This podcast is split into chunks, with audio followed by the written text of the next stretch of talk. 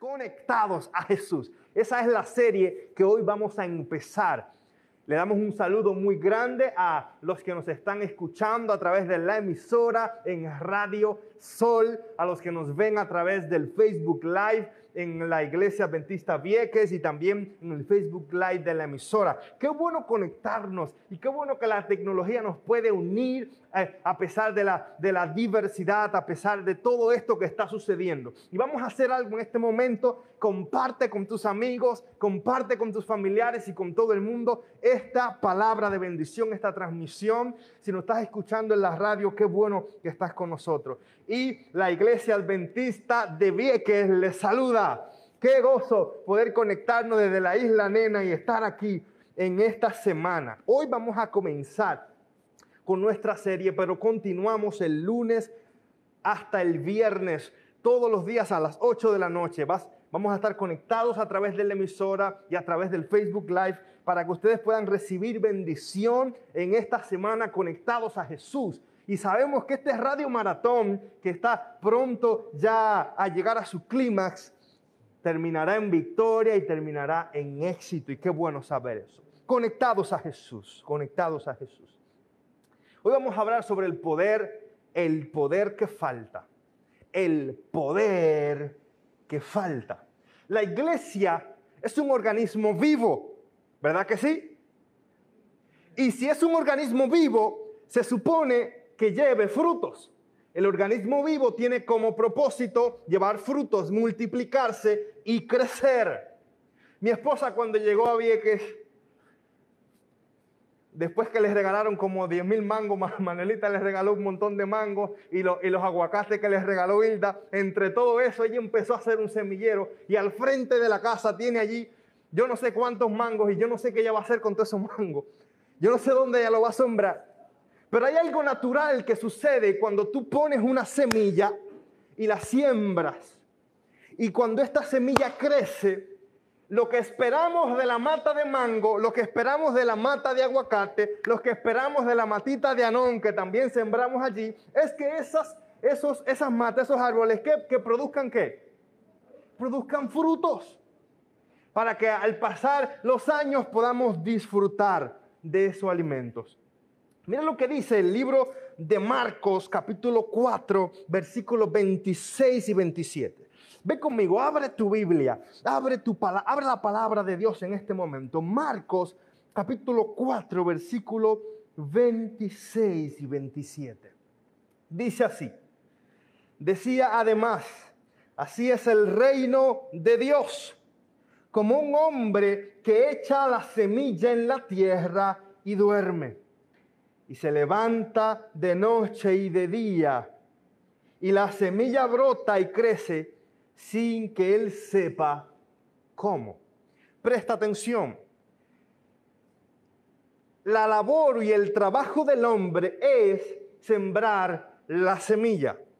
Pero dice el texto que él se acostó y se levantó y creció y no supo cómo. ¿Por qué es importante esto? Porque el deber de la iglesia es sembrar, pero el, la promesa de Dios es hacernos crecer todo aquel que siembra, todo aquel que está conectado con Cristo tiene naturalmente un resultado. ¿Cuál es ese resultado? Llevar frutos. ¿Cuál es ese resultado? Crecer. La esencia de la iglesia es estar conectados con Cristo por medio de su Espíritu Santo. Juan capítulo 15, versículo 4 y 6. Juan capítulo 15, versículos 4 y 6. Juan 15, versículos 4 y 6 dice de esta manera, permaneced en mí y yo en vosotros, como el pámpano no puede llevar fruto por sí mismo si no permanece en la vid. Así tampoco vosotros si no permanecen en mí. Dice el texto, yo soy qué? la vid verdadera y vosotros los pámpanos, el que permanece en mí, yo en él, este llevará mucho fruto. Porque, a ver, ustedes conocen este texto, separados de mí, nada podéis hacer. Fíjate, Una iglesia desconectada de Cristo es una iglesia muerta, es una iglesia que no lleva frutos. Cuando estamos conectados a Cristo, cuando estamos unidos con Él, nuestra misión, nuestro propósito no es seguir nuestra propia agenda, sino seguir la agenda de Dios. Es el Espíritu que hace la agenda. Y somos nosotros los discípulos los que seguimos la agenda de Cristo. Hmm. Mira, lo que, mira lo que dice acá. Nuestra propia agenda es imperfecta está llena de políticas, divisiones, preferencias personales, tradiciones, favoritismos. Y tenemos la audacia de orar para pedir la bendición de Dios por nuestros propios planes. Hmm. Tenemos la audacia de decirle a Dios, Dios bendice nuestros planes. Y nos olvidamos de pedirle a Dios de esta manera, Señor, muéstranos tus planes, enséñanos el camino, ayúdanos a ver la ruta correcta. El propósito de la iglesia es estar conectada a la vida, es estar unida a Cristo, porque es la única manera como podemos llevar frutos. Sin el Espíritu no somos nada. Si le quitamos de la iglesia nos convertiremos en una de dos cosas. Si quitamos el Espíritu de la iglesia nos podemos convertir en un club social o en una institución religiosa. Nos podemos convertir en un club social que solo está para ver los hermanos y para compartir y porque ya estoy acostumbrado, debo 20 años yendo a la iglesia, llevo 30 años asistiendo a la iglesia y es que estoy acostumbrado y me siento y hago lo mismo, escucho el sermón del pastor y salgo igual y, y nos convertimos en un club social que solo está para traer entretenimiento o nos podemos convertir en una institución religiosa que solamente está allí presentando parámetros, reglamentos y esto se puede hacer, esto no se puede hacer pero al final una iglesia muerta, sin visión, sin avivamiento, sin crecimiento y, con una muerte espiritual.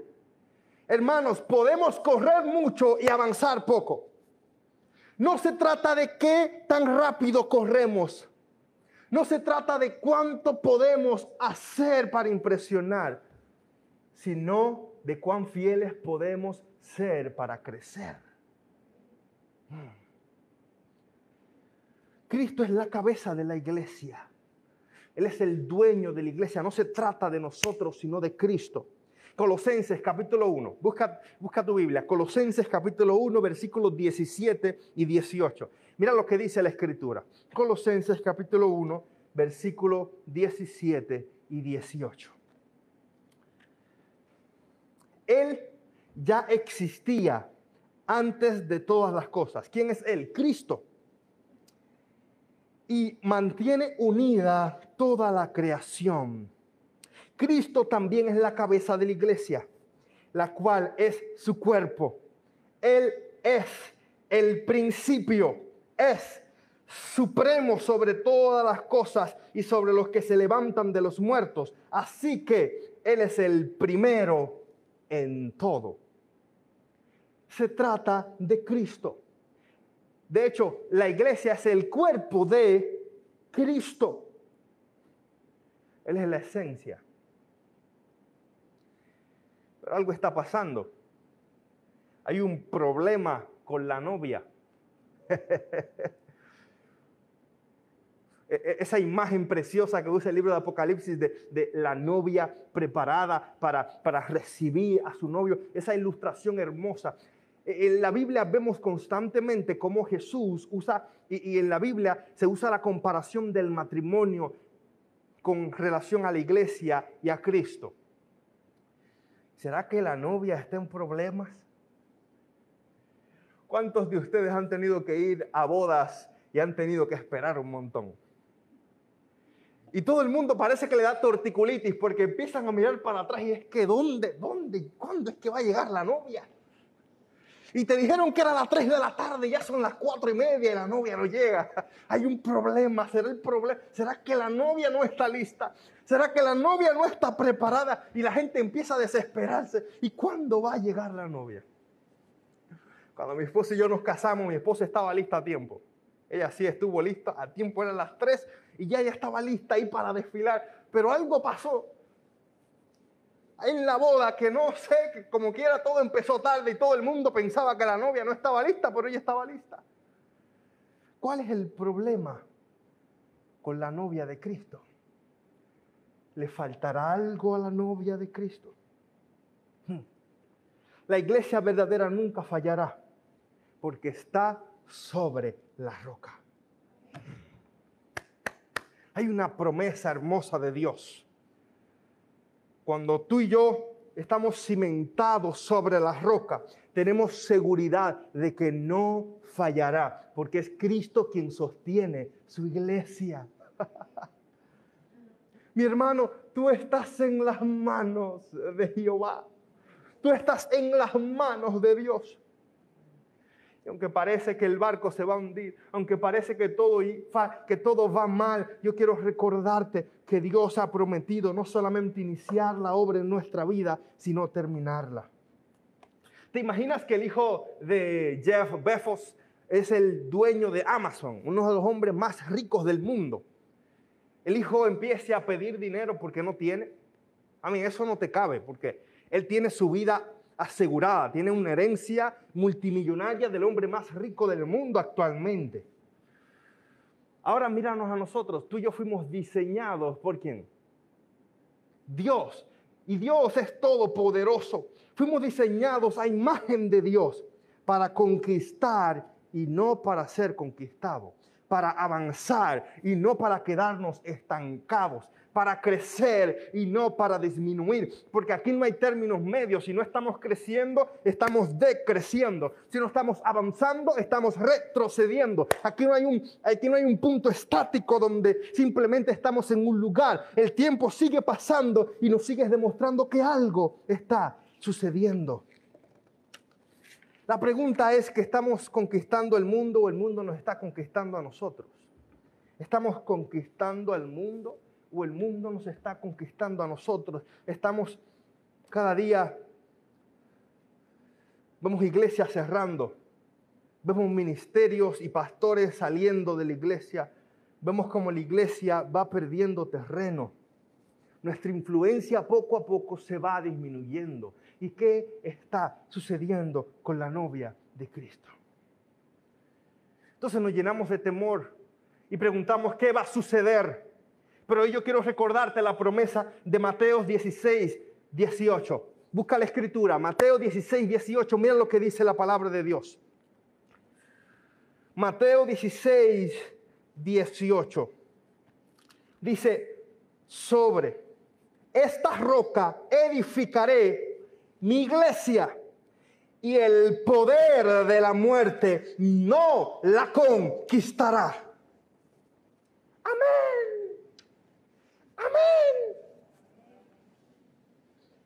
Mis hermanos, el poder de Cristo está con nosotros y Él nos dice, la iglesia que está construida sobre la roca no fallará. Vendrá la tormenta, pero no se destruirá. Vendrá el terremoto, pero prevalecerá. Vendrá la pandemia, pero la iglesia crecerá. Hay algo interesante de la iglesia a través de los tiempos, que su crecimiento siempre se ha desarrollado en tiempos de crisis. La iglesia perseguida, creciendo. La iglesia siendo asesinada, creciendo. Guerra mundial, creciendo. Problemas, creciendo. Muerte, creciendo. Enfermedad y la iglesia sigue avanzando. ¿Por qué? Porque si la iglesia está cimentada en la roca, hay seguridad, mi hermano. Hay seguridad porque Cristo lo ha prometido. Pero eso no disminuye la realidad del problema. ¿Cómo no ser conquistados? ¿Cómo no dejarnos influenciar de el mundo que nos quiere conquistar y quiere tomar el terreno que Dios le ha prometido a su iglesia? Juan capítulo 15, versículo 1 en adelante nos da la respuesta. Eso fue lo que leímos al principio, porque yo soy la vid verdadera y mi padre es el labrador. Todo pámpano que en mí no lleva fruto es sacado de mí. Pero dice el texto que también Él nos limpia por su palabra. Y hay cuatro elementos esenciales para no ser conquistados. Mis hermanos, este esta es la técnica de ataque del, del cuerpo de Cristo. Primero, no seremos conquistados mientras estemos unidos a Cristo. Amén. No seremos conquistados cuando la iglesia está unida a Cristo. El texto dice, porque separados de mí nada podéis hacer, pero conmigo, conectados conmigo, habrá victoria. Entonces, unidos a Cristo. Necesitamos, iglesia, estar unidos a Cristo, enamorados de Cristo, predicar de Cristo, reconocer que Él es la esencia y la fuente de todas las cosas. Debemos estar unidos a la verdad de su palabra. Una iglesia que está cimentada en una sana doctrina, una iglesia que está eh, empapada de la palabra de Dios, es una iglesia que permanece es una iglesia firme. Cuando no conocemos de la palabra, cualquier mensaje que parezca verdad nos puede distraer. Cuando no conocemos de Cristo, cualquier cosita que digan por ahí que parezca bonita nos puede distraer. Pero una iglesia que conoce la palabra, que entiende la palabra, que se sumerge en la palabra, difícilmente es engañada. Entonces, Debemos estar unidos a la palabra, unidos a la palabra. Número tres, unidos en la adoración. El mundo nos invita a adorar muchas cosas. Nos invita a adorar a los famosos que están en la televisión, nos invita a adorar eh, los sistemas, nos invita a adorar un montón de cosas para distraer nuestra mente. Pero si Cristo es el centro de nuestra adoración, si Cristo está sentado en el trono de nuestro corazón, nadie más puede ocupar ese lugar porque solo hay una silla. Aquí no se comparte, aquí no, no, que yo tengo la silla de Cristo y aquí tengo otra silla. No, no, no, no, no. Mis hermanos, mi hermano Magdaleno, aquí no hay sillas que se comparten. Para Cristo Él quiere su silla completa. o, o Cristo está sentado en tu silla o otra gente está sentado. O es Cristo el primero o Cristo no está. Porque no hay segundo lugar para Jesús. No hay segundo lugar para Jesús. Un segundo lugar para Jesús no es aceptable. Segundo lugar para Jesús es igual a no tenerle. Porque es no comprender la esencia por la cual fuimos diseñados. Quiero contarte esta experiencia más o menos en el 1902 en Pensilvania, se levantó una iglesia bautista que se llamó eh, St. John Baptist Church. Esta iglesia se levantó con un propósito esencial de trabajar con los irlandeses y con los escoceses que se habían venido de sus países a Estados Unidos por los problemas que estaban pasando allí. Esta iglesia sirvió de inspiración para mucha gente, sirvió comida, alimento y ayudó a las personas en el tiempo de la Primera y la Segunda Guerra Mundial. También fue de impacto para el tiempo de la Gran Depresión, para los años, los años 30, 1930. Y era una iglesia de influencia activa, era una iglesia de impacto. Pero comenzó a pasar el tiempo y 91 años después, para el 1903, la iglesia había cerrado sus puertas.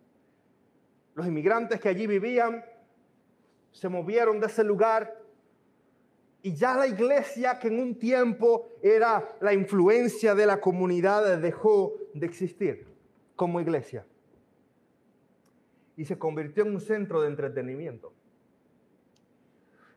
Tenía la misma estructura, los mismos vitrales hermosos, las mismas columnas, por fuera tú decías, eso es una iglesia, pero cuando entras ahora, es un centro de entretenimiento, de bebidas, de comida chatarra, donde hay música para entretener a la gente. Por fuera la iglesia seguía pareciendo una iglesia, pero por dentro estaba muerta. Te pregunto, ¿estás levantando tu iglesia o estás levantando la iglesia de Cristo? ¿Estás conectado a tu iglesia o estás conectado a la iglesia de Cristo? Cuando Dios envía a los discípulos a la gran comisión, Mateo capítulo 28, búscalo, Mateo 28, 18. Es algo que ya no sabemos de memoria. Mateo 28, 18. Dice, porque toda potestad, todo poder, toda autoridad me es dada en los cielos y en la tierra. Y que dice el, el siguiente versículo, por tanto, id y haced, ¿qué? Discípulos Id y haced de discípulos, ve y haz discípulos. Y bautízalos en el nombre del, del Hijo y del Espíritu Santo. Ahora presta atención.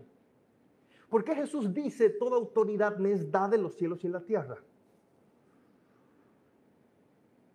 Porque al Jesús morir en la cruz del Calvario y tener victoria sobre la muerte, Él reclama una vez más lo que ya era suyo por derecho propio al crearnos. Y ahora se convierte no solo en nuestro creador, sino en nuestro redentor. Y él dice, toda autoridad, todo poder me es dado en los cielos y en la tierra. Yo tengo el dominio completo.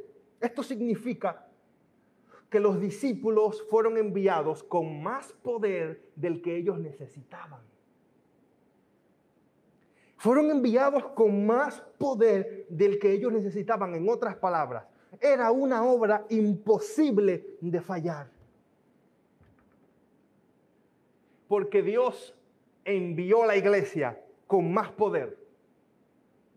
Con más poder. Y ese poder es el que hace la iglesia efectiva. ¿Cuál es el poder que le falta a la iglesia? ¿Cuál es el poder que le falta a la iglesia en Puerto Rico? ¿Cuál es el poder que le falta a la iglesia en el mundo para trastornar cada esquina de las comunidades en las cuales estamos? Para cambiar, para servir, para impactar, influenciar el mundo. Fíjate, el poder que Dios nos da no es para hacer un evento, es para vivir una vida completa que agrade a Dios. Y esa vida es una vida de discipulado. Es una vida de discipulado. Aquellos que están conectados con Cristo y que están llenos del poder de Dios tienen algo esencial. ¿Y cuál es esa cosa? Que viven para discipular a otros. Fíjense, el discipulado es más importante que el evangelismo. ¿Por qué? Porque el evangelismo empieza cuando yo predico la palabra y termina cuando yo bautizo a alguien. El discipulado empieza, pero nunca termina. El evangelismo es parte del discipulado. Por eso en la gran comisión Dios no le dice a los discípulos, vayan y evangelicen. No le dice eso, le dice, vayan y hagan discípulos.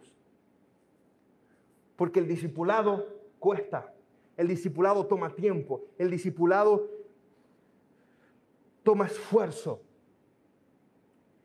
pero vale la pena. Porque en el evangelismo podemos estar motivados y por eso a veces bautizamos mucha gente, pero muchos se nos van. Muchos se nos van porque terminamos la obra cuando bautizamos a alguien y no nos damos cuenta que apenas la obra empezó. Cuando Dios estuvo con los discípulos por tres años y medio, Dice la escritura que, eh, eh, en el libro de Marcos capítulo 3, versículo 3 en adelante, que los llamó para que estuvieran con él y para enviarlos a predicar. Lo más importante del discipulado, lo más importante de la iglesia que está en el poder, que está en el fuego de Dios, es que la iglesia está primeramente enfocada en discipular a otros, primeramente enfocada en hacer que otros crezcan.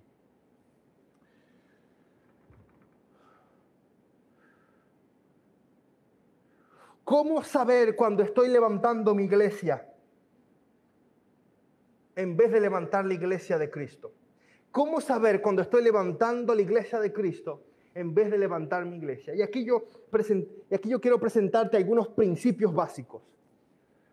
La iglesia de Cristo versus mi iglesia. La iglesia que está conectada versus la iglesia que está desconectada. La iglesia que tiene poder versus la iglesia que está vacía. Primero, la iglesia que la iglesia que está levantada por Cristo es una iglesia enfocada en discipular a otros. La iglesia que yo levanto está enfocada en yo aprender. Y fíjense que aprender no está malo. Pero la misión principal de la iglesia que Cristo levanta es cuál? La que hace discípulos. La que busca a otros. Cuando estoy levantando la iglesia de Cristo, estoy enfocado en servir. Cuando estoy levantando mi propia iglesia, estoy enfocado en servirme a mí. En que me atiendan a mí, en que llenen mis necesidades, en que suplan mis expectativas. Entonces se convierte en un círculo donde estamos para servirnos y no para servir a otros. Cuando estoy levantando la iglesia de Cristo, estoy enfocado en la unidad a pesar de la diversidad. Cuando estoy levantando mi iglesia, estoy enfocado en mis deseos personales como criterio para la unidad. Hmm. La iglesia que Cristo levanta es una iglesia que está unida a pesar de la diversidad. Por eso Pablo le dice, no todo el mundo es cabeza, no todo el mundo es brazo, no todo el mundo es pierna, no todo el mundo es ojo. Imagínate si todo el cuerpo fuera un ojo gigante, si todo el cuerpo fuera un solo brazo, ¿a dónde pararíamos? Entonces, Dios está diciendo, la iglesia que yo levanto es una iglesia que en la diversidad puede estar unida, que en la diversidad es fuerte, que en la diversidad avanza. Pero cuando yo levanto mi iglesia, yo quiero que todo el mundo se parezca a mí, haga como yo hago, adore como yo adoro, sirva como yo sirvo. Pero la iglesia de Cristo no se enfoca en eso. Se enfoca en que cada uno de ustedes son esenciales para la misión. Que el talento de nuestro hermano Andrés en la música es esencial para la misión que, la devoción y la capacidad de identificar necesidades que tiene nuestra hermana Manuelita es esencial para la misión. Que la capacidad administrativa que tiene Dalila es esencial para la misión. Que, que, que el amor y el servicio que tiene nuestra hermana Virginia preparando esa comida tan rica es esencial para la misión. Y cada uno son diferentes, pero unidos en Cristo. No todos hacen lo mismo, no todos son iguales, pero todos son parte del cuerpo. Una iglesia conectada, una iglesia llena del Espíritu, es una iglesia unida a pesar de la diversidad. Es una iglesia que no está buscando uniformidad, sino unidad. Unidad. ¿Te imaginas que Dios hubiese creado todas las flores como rosas? si Dios hubiese creado solamente matas de mango, aunque son ricos. Pero tú te imaginas eso, que no puedas disfrutar un aguacatico, una matita de mango, ok, mangú. Imagínate que solamente puedas disfrutar mangos y mangos. Bueno, hasta me pasaría como a José que se cansó de los mangos ya. Está esperando el, el nuevo season, el nuevo season, el año que viene. Y Dios está buscando esa experiencia en la unidad y el desarrollo del cuerpo de Cristo.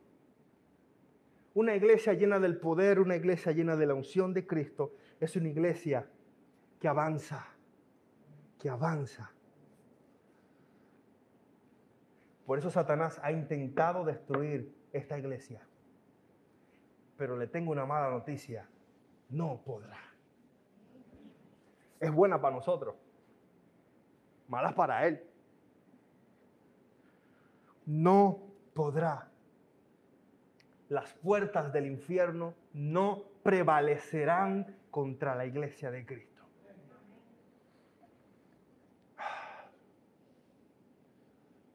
Quiero presentarte esta ilustración. Mira qué interesante. Eh, cuenta la historia de un pecador que fue expulsado de la iglesia porque era un pecador. Le expulsaron de la iglesia y fue a quejarse delante de Dios y le dijo, Señor, mira, esta gente no me deja entrar a la iglesia. Y, y Dios le dice, ¿de qué te quejas? A mí tampoco me dejan entrar. Ay, ay, ay, ay, ay. ¿De qué te quejas? A mí tampoco me dejan entrar. Y a veces nos parecemos al hijo pródigo. A veces la iglesia se parece al hijo pródigo, que quiere vivir sin Dios, vivir sin el Padre. Quiere hacer las cosas de Dios sin Dios. Quiere crecer sin Dios. Es interesante la parábola del hijo. Tú la conoces, la parábola del hijo, el hijo pródigo. El hijo pródigo le dice al padre, padre, dame lo que me corresponde. ¿Cuántos padres no le darían un, un, soplamoco a, un hijo que te venga con esa sinvergüenzada? No, que dame lo que, ¿qué? Con todo el esfuerzo que yo he trabajado para tener esa casa, ¿tú quieres que yo la parta por la mitad y te la dé a ti? Mire, ¡pum! ¿Cuántos padres no harían eso y no le, no le dirían a su hijo sinvergüenza? Pero presta atención, el padre le da la herencia, le da la herencia a su hijo. Dice la historia que el hijo se va lejos y al irse lejos usa los bienes, malgasta sus bienes y hace lo que quiera con los bienes. Y de repente se da cuenta que está sin nada. Está en bancarrota, está sin dinero. Y ahí se recuerda del padre. Y dice, en la casa de mi padre yo por lo menos tenía que comer, aquí con los cerdos no tengo nada. Y la iglesia se parece mucho al hijo pródigo en, algunas, en algunas áreas específicas. Mira, se parece en el hijo pródigo cuando dejamos de depender de Dios y comenzamos a depender de nuestros criterios personales. Nos parecemos al hijo pródigo cuando dejamos de depender de Dios, de confiar en Dios, cuando dejamos que nuestra fe sea del tamaño de nuestra cuenta bancaria, cuando dejamos que nuestra fe sea del tamaño de nuestras posibilidades. En otras palabras, eso no es fe. Fe es cuando tú, tú crees a pesar de que no haya recursos, tú crees a pesar de que todo esté en contra. El hijo pródigo empezó a depender en su propia capacidad y se olvidó de depender de quién? De Dios. Comenzamos a ser hijo pródigo cuando utilizamos el dinero y las bendiciones de Dios para buscar nuestra gloria y no para buscar la gloria de Dios. Las cosas que Dios le ha dado a la iglesia, los recursos financieros, los recursos materiales, las bendiciones que Dios le da a la iglesia, una iglesia que utiliza los recursos para su propia gloria y no para la gloria de Dios se convierte en el hijo pródigo. Dime dónde está el dinero y te diré dónde está tu corazón. Dime dónde usas los recursos y te diré dónde está el corazón. Por eso acá estamos enfocados en que todo lo que vamos a usar, todo lo que vamos a hacer es en la misión. Y si reparamos algo, lo reparamos enfocado en la misión, sabiendo que lo que deseamos es que más gente alcance, más gente conozca a Cristo, más gente se acerque al Evangelio. Nos parecemos al Hijo pródigo cuando nuestro éxito está basado en los números y no en la fidelidad. Para él, lo más importante era verse como el principal el que alcanzó más cosas, el que se alejó del Padre y se hizo más rico, más millonario, el que se alejó del Padre y disfrutó de los placeres.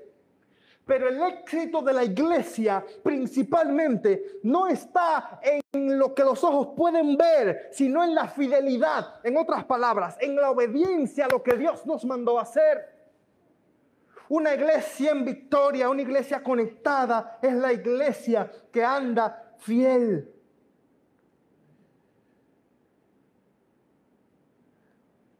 Nos convertimos en hijos pródigos cuando minimizamos la santidad y caemos en pecado. Es importante, no es valioso, eso no es nada. Y la iglesia sufre esa herida al ver ministros cayendo en pecado, al ver líderes fallando, al ver la iglesia alejándose cada día más y la iglesia sufre, la iglesia es herida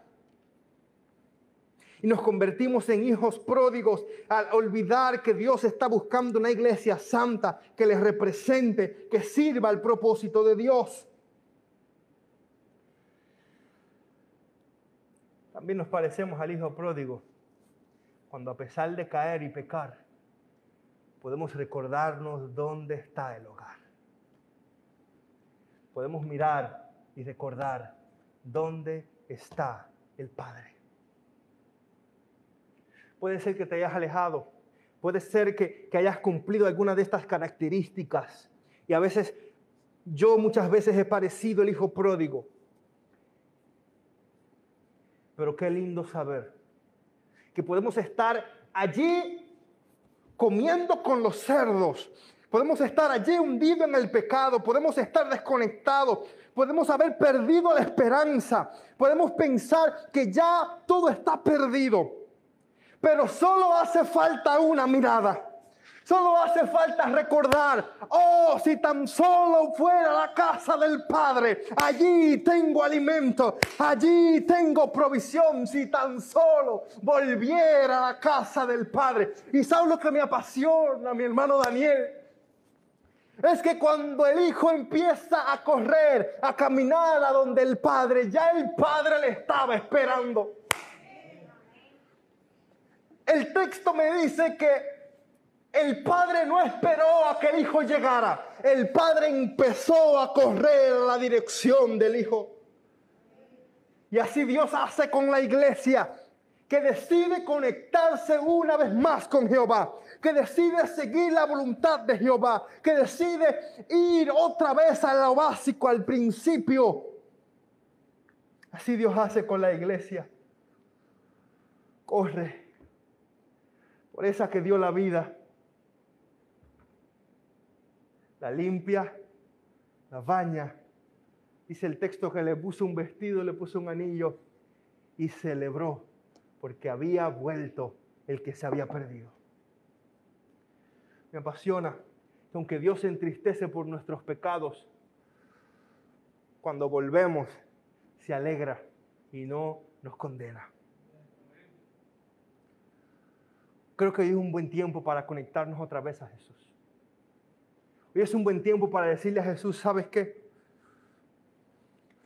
Tal vez mi caminar no ha sido el más ideal. Tal vez mi ruta no ha sido la perfecta. Tal vez he cometido muchos errores. Tal vez he, sido el hijo pródigo. Tal vez me he alejado.